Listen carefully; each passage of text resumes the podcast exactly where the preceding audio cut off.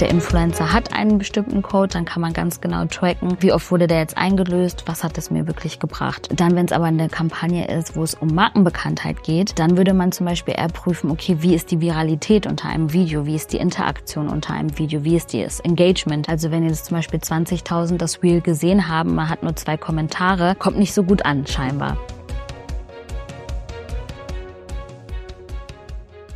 Herzlich willkommen zu einer neuen Folge Das kommt aus Bielefeld. Mein Name ist Michael Lorenz, ich bin Geschäftsführer von Kundenfokussiert GmbH. Heute wollen wir sprechen über Influencer Marketing und da wüsste ich in Ovell nicht so viele bessere als unseren Gast, die heute bei uns ist, Leti Ekle. Schön, dass du dir Zeit genommen hast. Ja, vielen Dank für die Einladung. Ich freue mich sehr, hier zu sein. Und direkt schon zum Anfang mal gesagt, du hast ja auch einen eigenen Podcast. Mhm. Also wer jetzt von dieser Folge, nicht direkt jetzt bitte, aber dann vielleicht im Anschluss nochmal reinhören möchte, der heißt We Are the Influencer. We Are the Influencer. Wir werden es natürlich auch in den Show Notes verlinken. Wenn du Lust hast, mehr darüber zu hören, dann schau dir den Podcast oder hör dir den Podcast direkt mal an. Gut, ähm, Influencer Marketing im Kontext Recruiting und Employer Branding. Das ist unser Thema heute. Natürlich fangen wir mal an mit sechs Fragen zum Einstieg. Deswegen vervollständige kurz. Ich habe es eben schon gehört. Nochmal für alle, geboren und aufgewachsen bin ich in? Im Kreis Gütersloh. Ich habe eine abgeschlossene Ausbildung oder Studium als Journalistin, Heute bin ich beruflich. Co-Founderin und Geschäftsführerin. Als Bielefelder, Bielefelderin sollte man mindestens einmal ein Aperol in der Altstadt trinken. Konkreten Tipp machen wir nachher bei den Abschlussfragen. Okay, genau. Ja. Kommt noch. genau. Also bleibt dran bis zum Schluss.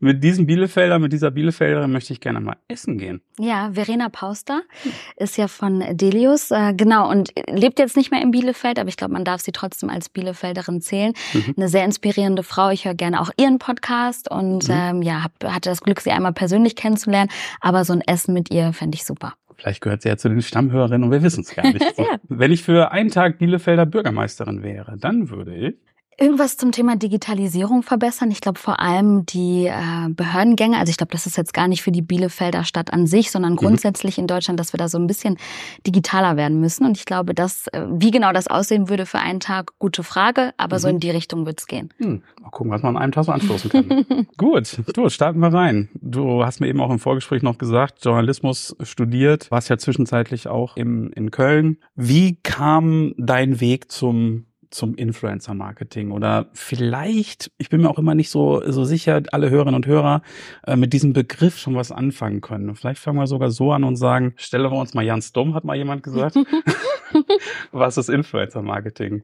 Ja, also genau, Influencer-Marketing, wenn man das in einem Satz kurz zusammenfassen müsste, würde ich erstmal mit der Übersetzung anfangen. Also to influence, jemanden beeinflussen und mhm. ähm, ja, nichts anderes macht tatsächlich auch ein Influencer, eine Influencerin. Das heißt, ähm, ja, die haben eine jeweilige Community schon aufgebaut über diverse Plattformen, sei es jetzt Instagram, YouTube, TikTok, wo auch immer, und bewerben da unterschiedliche Produkte und Dienstleistungen. Ganz mhm. kurz und knapp. Mhm. Ich habe es ehrlich gesagt, vor ein paar Jahren habe ich es immer ein bisschen belächelt. Mhm. Ne, da dachte ich so, okay, wieder irgendwelche Fitness-Influencerinnen auf, auf Instagram und dachte ich immer, sah aus meiner Sicht auch nicht immer so glücklich aus ja. oder so gelungen aus und so. Aber heute muss ich auch ganz ehrlich sagen, dass äh, mein Bild hat sich echt auch gewandelt. Mhm. Vielleicht habe ich es auch vor ein paar Jahren falsch eingeschätzt, aber muss ich echt sagen, ich finde es immer eine überlegenswerte Maßnahme mhm. In so einem Marketing-Mix. Äh, ne? Und man darf das ja ruhig auch, also sag du es, aber ich finde, man darf es auch weitersehen als sozusagen der Influencer äh, für vielleicht ein bestimmtes äh, Produkt oder so, sondern wie auch so ein Meinungsmacher mhm. kann ja auch für B2B interessant sein, oder? Absolut. Also wo du sagst, so, hey, das, wenn das aus dem Mund kommt, ja, ja. der würde das und das sagen, möglichst authentisch natürlich. Definitiv. Super, ne? Also ich glaube, du bist nicht äh, der Einzige, der das natürlich äh, da, da irgendwie in irgendeiner Weise ja am Anfang so ein bisschen negativ drauf geschaut hat. Letztendlich glaube ich, Influencer, also das klassische Wort gibt's noch nicht so lange, aber grundsätzlich, wenn man sich jetzt vielleicht auch Wetten das anschaut, damals mit Thomas Gottschalk, mhm. die Haribo-Gummibärchen mhm. waren immer in der Mitte. Wir wurden äh, beeinflusst, ne? Also es ist eigentlich so. schon immer irgendwie da gewesen und klar hat sich dann durch die digitale, äh, also durch die Digitalisierung verändert.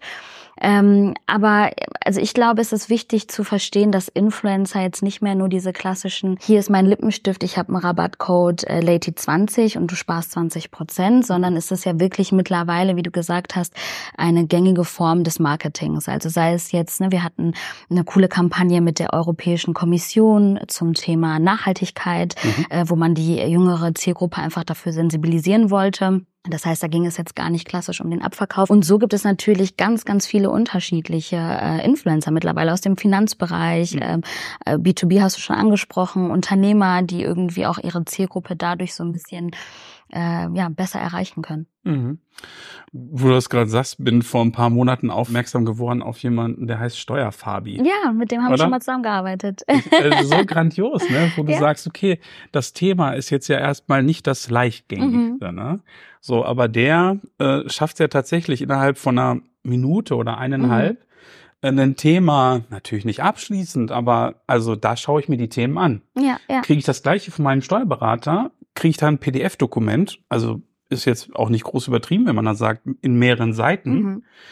Und Vielleicht sind da ein paar Details drin, aber erstmal ist es so, okay, diese erste Aufmerksamkeit schafft er ja grandios. Ne? Eben, ne? ja. Also. Oder es gibt zum Beispiel auch einen Mathelehrer, der das auf YouTube ähm, super macht. Mhm. Wüsste ich jetzt tatsächlich den Namen gerade nicht, aber mhm. das war auch ähm, super spannend, weil dann auch wirklich die Jüngeren äh, gesagt haben, ja, da verstehe ich manchmal was noch viel besser oder ich kann es halt irgendwie schnell bei YouTube eintippen und verstehe es auch nochmal. Also ich glaube, es mhm. gibt da ganz, ganz unterschiedliche Formen und Wege. Mhm. Bevor wir da gleich noch ein bisschen einsteigen, wie bist du jetzt zu dem Thema ah, gekommen? Ja, da war ja was.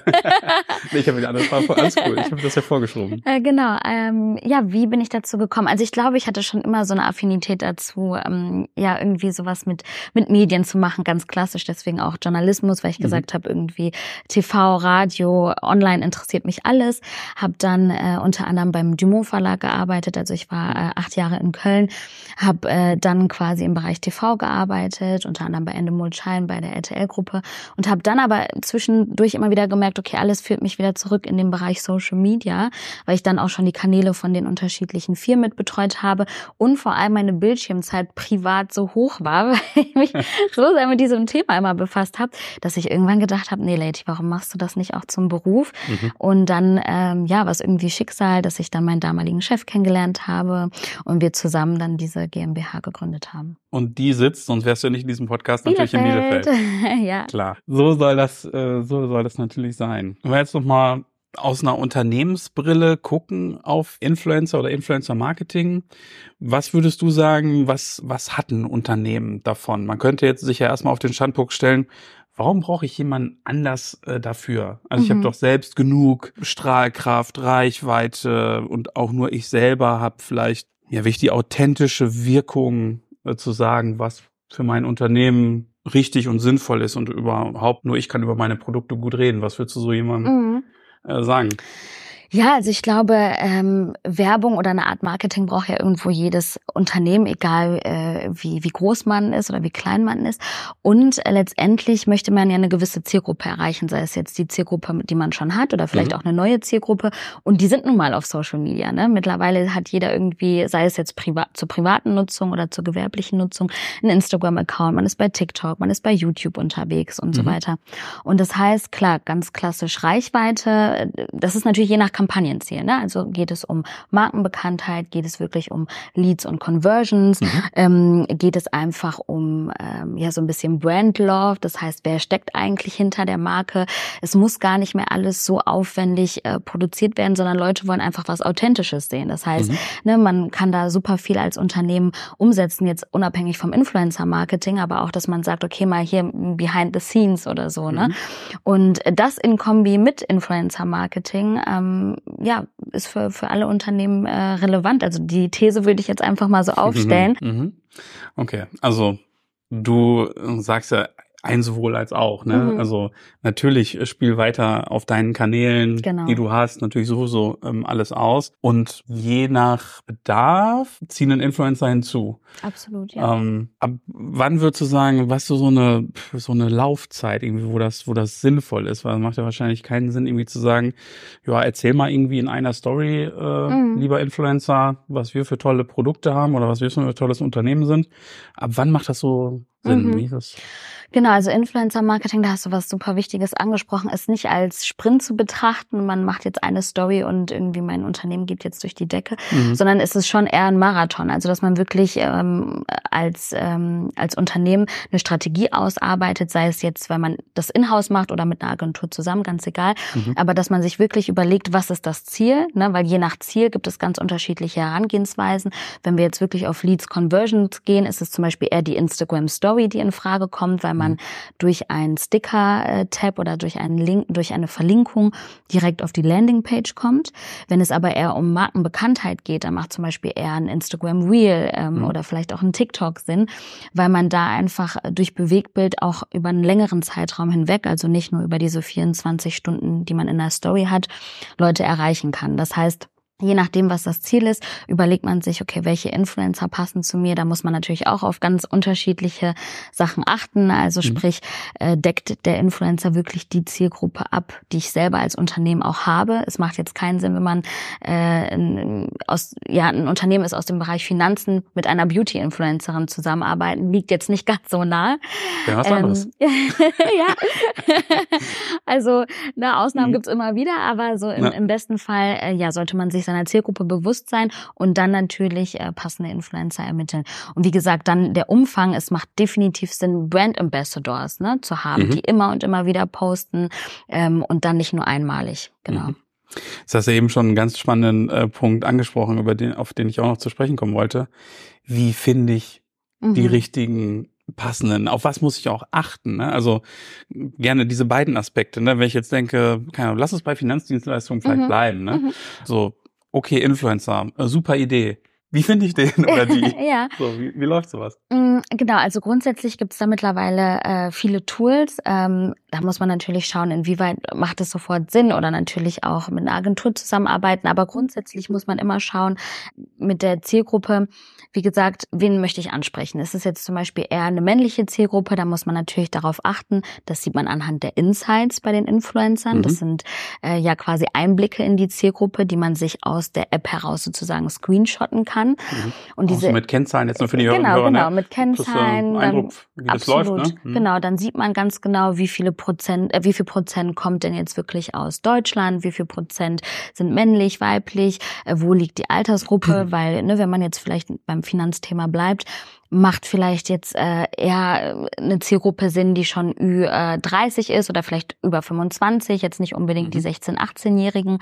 Das heißt, äh, als Unternehmen kann man da erstmal drauf achten, wenn man vielleicht selber erstmal starten möchte und auf Influencer zugeht, schaut man erstmal, welche Kategorie möchte ich ansprechen. Man mhm. durchforstet so ein bisschen die Plattform, gibt so ein paar Hashtags ein, ähm, ne, Finanzen, äh, dann findet man schon ganz viele Profile. Mhm. Und dann kann man äh, sich bei dem Influencer melden und sagen, grundsätzlich besteht Interesse. Wichtig, immer nach diesen Insights zu fragen. Ähm, genau, und dann schicken diese Influencer im besten Fall Screenshots, Media Kits mhm. mit diesen Performance-Werten zu. Und dann geht man ganz offen in den Austausch. Und als Marke mhm. würde ich auch immer, also ich empfehle den Kunden immer erstmal wirklich auch ähm, Freiräume zu lassen und gar nicht zu sagen, okay, wir wollen jetzt aber diesen Post und wir wollen das, mhm. weil der Influencer, der kennt seine Zielgruppe am besten. Der der weiß genau, okay, was geht gerade viral, mhm. was äh, kommt bei meiner Community gut an. Und dann geht man wirklich ganz offen in den, in den Austausch. Mhm. Ich glaube, das ist so, so wichtig, ähm, weil auch für den für die Zusammenarbeit. Mhm. Der Influencer will ja nicht durch die Zusammenarbeit wieder Follower vielleicht verlieren, ne? Weil genau. du denkst, okay, ich will das Gegenteil von authentisch hier durch diese durch diese Kampagne, genau. Oder vielleicht kriegst du dann deinen Wunsch-Influencer dadurch vielleicht gar nicht, ja, wenn du sagst, ja. hey, wir haben uns das schon genau überlegt, diese zwei Sätze bitte. genau, ja. ne? also ganz, ganz wichtig, ne? Weil manchmal bekommt man Briefings irgendwie von Kunden, wir haben uns das genau so vorgestellt und man hat irgendwie das Gefühl, das ist eine Copy-Paste von irgendeiner anderen Kampagne, die gefahren wurde oder so. Mhm. Und dann muss man wirklich sagen, okay, klar, gewisse Grenzen, Richtlinien muss man abstecken.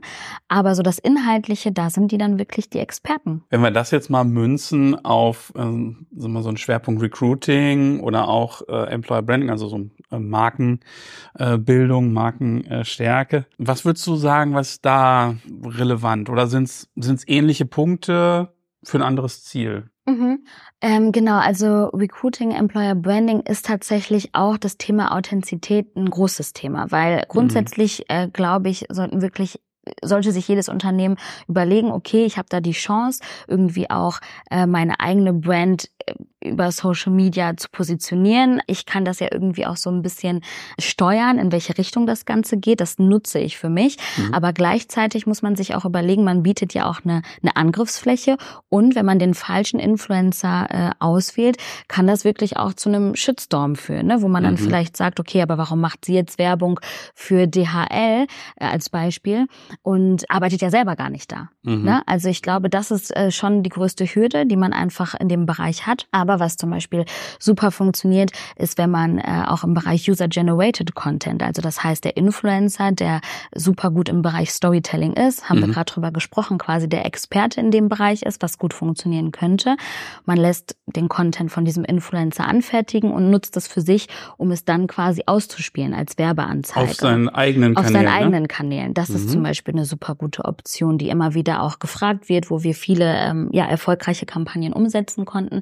Und grundsätzlich, ja, gibt es da natürlich auch verschiedene Möglichkeiten. Ne? Vielleicht einen Tag hier bei uns und der Influencer mhm. kommt vorbei und schaut sich das alles an. Und nimmt seine Community mit. Dann gibt es aber vielleicht auch eine andere Storytelling-Idee, dass vielleicht der Influencer als Art Moderator fungiert und einfach in die unterschiedlichen Abteilungen geht und sagt, was sind denn hier deine, ja, deine tollsten Aufgaben, was machst du vielleicht nicht so gerne. Also mhm. vielleicht auch mal wirklich authentisch zu sein. Jetzt nicht äh, zu sagen, was ne? das hier für also, Laden? Um Gottes Willen, ich hoffe, du, ihr versteht, äh, was ich meine. Schon klar. Ja. Genau, sondern es ist wirklich, aber einfach dieses Thema Authentizität ist gerade in, in diesem Bereich super wichtig. Ich habe manchmal auch äh, das Thema so in äh, meinen Seminaren, wo die Leute dann fragen, okay, spannendes Thema, aber ist das nicht irgendwie voll teuer und ne, brauche ich mhm. da immer äh, dafür nicht sozusagen, ich sage jetzt mal, einen Namen als Beispiel, ne, so direkt so die Cristiano Ronaldos. Mhm, mh. So, ähm, was würdest du so zur Auswahl sagen? Weil ist ja keine pauschale Antwort, ne? Aber ja. vielleicht kannst du da noch mal ein bisschen Einblick geben. Es Gerne. gibt ja nicht nur die ganz, ganz großen, die ganz, ganz teuren. Ne? Absolut. Also ich kann es vielleicht so ein bisschen eingrenzen, auch begrifflich. Vielleicht hilft das auch nochmal. Also es gibt Nano-Influencer. Ähm, ja, die, die Zahlen sind immer so ein bisschen unterschiedlich, aber wir grenzen das quasi ein von 2000 Follower bis 10.000 Follower sind die mhm. Nanos, mhm. die Mikroinfluencer dann von 10 bis 50.000 Follower und die Makroinfluencer von 50 bis 200.000 und alles, was da drüber ist, kann man gerne auch schon als Celebrity irgendwie ansehen oder wie auch mhm. immer man es betiteln mag. Mhm. Aber so ein bisschen von der Einordnung und grundsätzlich, nein, auf keinen Fall. Man braucht nicht unbedingt jetzt die Celebrities, Makroinfluencer, um eine erfolgreiche Kampagne zu zu, machen. Also was immer super funktioniert, ist auch zum Beispiel ein Mix aus, äh, aus beiden. Ne? Also dass mhm. man sagt, man arbeitet mit ein paar kleineren, die einfach nochmal eine gewisse Nähe zur Community haben, weil da dieses Empfehlungsmarketing einfach nochmal ganz anders funktioniert als jetzt bei den großen, die vielleicht eher salesgetriebener sind.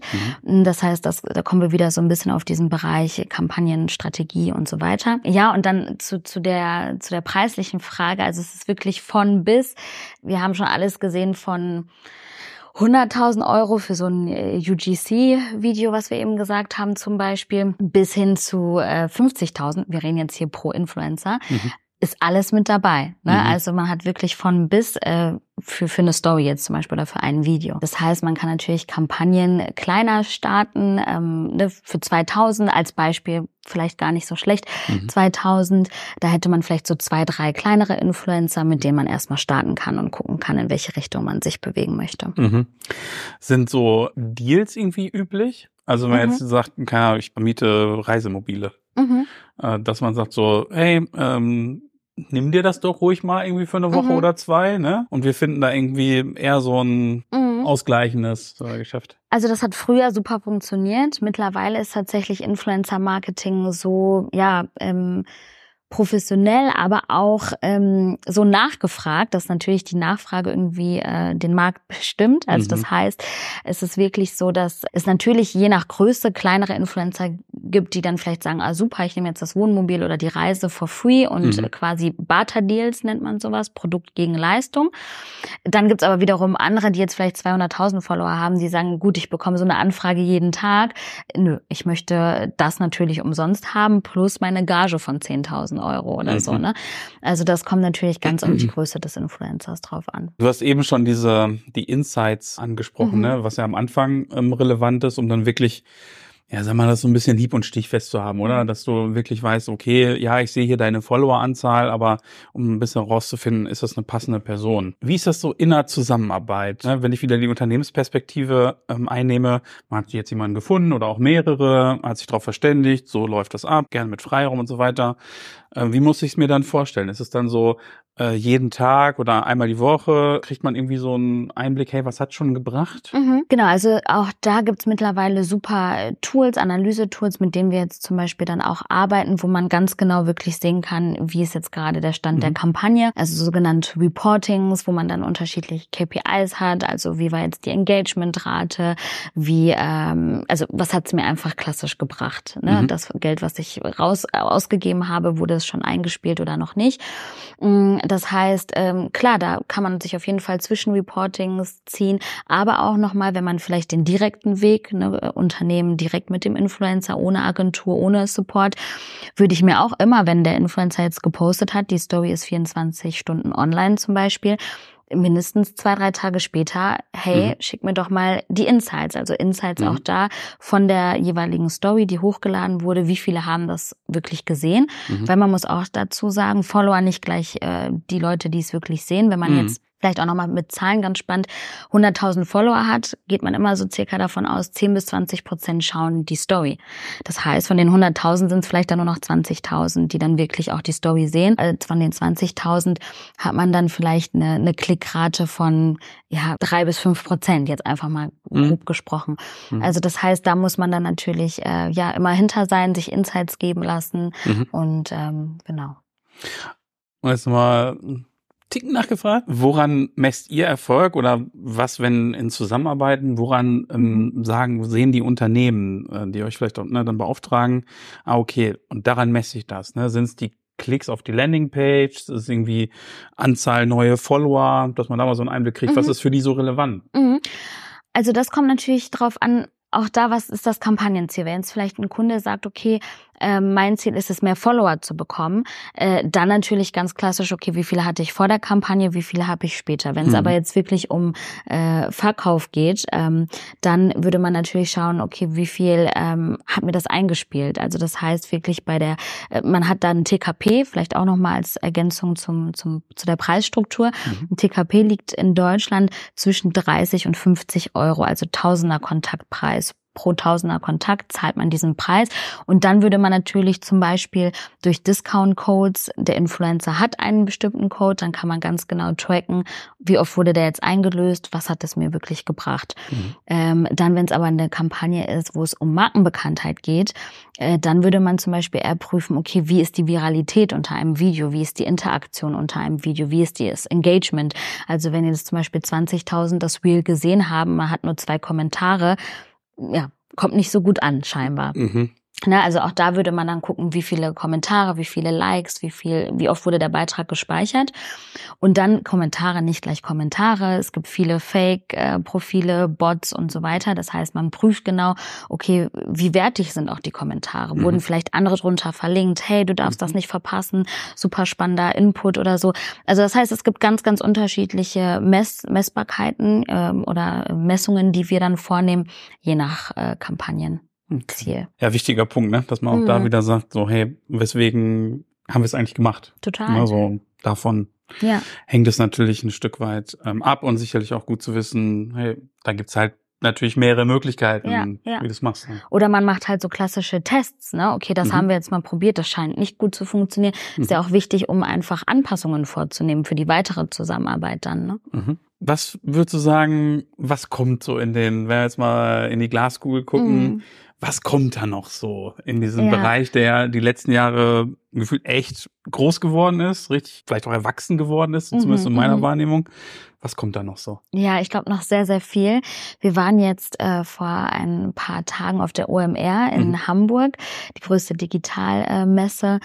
Wahnsinn. Ne? 70.000 Besucher, wenn man sieht, äh, was da auch geboten wird an Keynotes, an Masterclasses, also von dem Thema, äh, wo, glaube ich, gerade alle äh, nicht, nicht genug von hören können, KI, so künstliche Intelligenz, aber auch, ja, grundsätzlich die unterschiedlichen Plattformen. Du hast es gerade angesprochen, alles wird älter, auch TikTok wird älter, man mag es nicht glauben. Also wir setzen immer noch die meisten Kampagnen über Instagram um, aber TikTok ist ein großes Thema, LinkedIn ein mhm. Riesenthema. Ähm, da freue ich mich selber auch total drauf drauf, weil auch da, glaube ich, wird das Influencer-Marketing immer erwachsener. Es wird anders wahrgenommen, das merkt man auch. Also ja, mittlerweile ist es wirklich nicht mehr nur klassisch Beauty Fashion, sondern es geht viel auch in dem Bereich Finanzen, aber auch im Bereich Nachhaltigkeit, ähm, Bauwesen, ähm, für die Intersolar zum Beispiel, die haben auch angefragt im Bereich Influencer-Marketing. Also man sieht, was irgendwie alles äh, da möglich ist und das macht äh, Lust auf mehr, aber gleichzeitig ist es natürlich sehr schnelllebig. Das heißt, man muss da irgendwie ein bisschen bisschen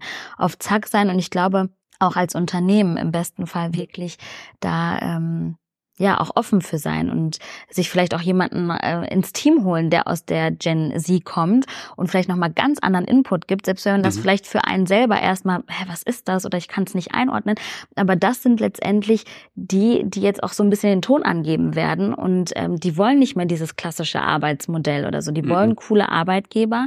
Wenn wir jetzt auch wieder noch mal auf das Thema Recruiting zurückkommen, genau. da muss man einfach als Unternehmen mit der Zeit gehen und ich glaube, mhm. ganz wichtig ähm, am Nerv der Zeit einfach mit dabei zu sein, sich drauf einzulassen. Ne? Du, das würde ich als Schlusswort ja, geltend machen. Super. So, Leti, wunderbar. Du dann ähm, abschließend, wie in jeder Folge, mhm. frage ich alle natürlich nochmal, was sind die besten Tipps für Bielefeld oder für Bielefelder? Sag mal, was ist dein Lieblingsrestaurant oder dein Lieblingscafé? Darf ich nur eins nennen? Jeweils ein? okay, also ich mag das Numa sehr gerne. Mhm. Ähm, und dann sage ich noch ganz schnell zwei. Nonnas und äh, auch Pinster zum Liefern finde ich super cool. Dein Lieblingsort in Bielefeld? Tatsächlich unser Office.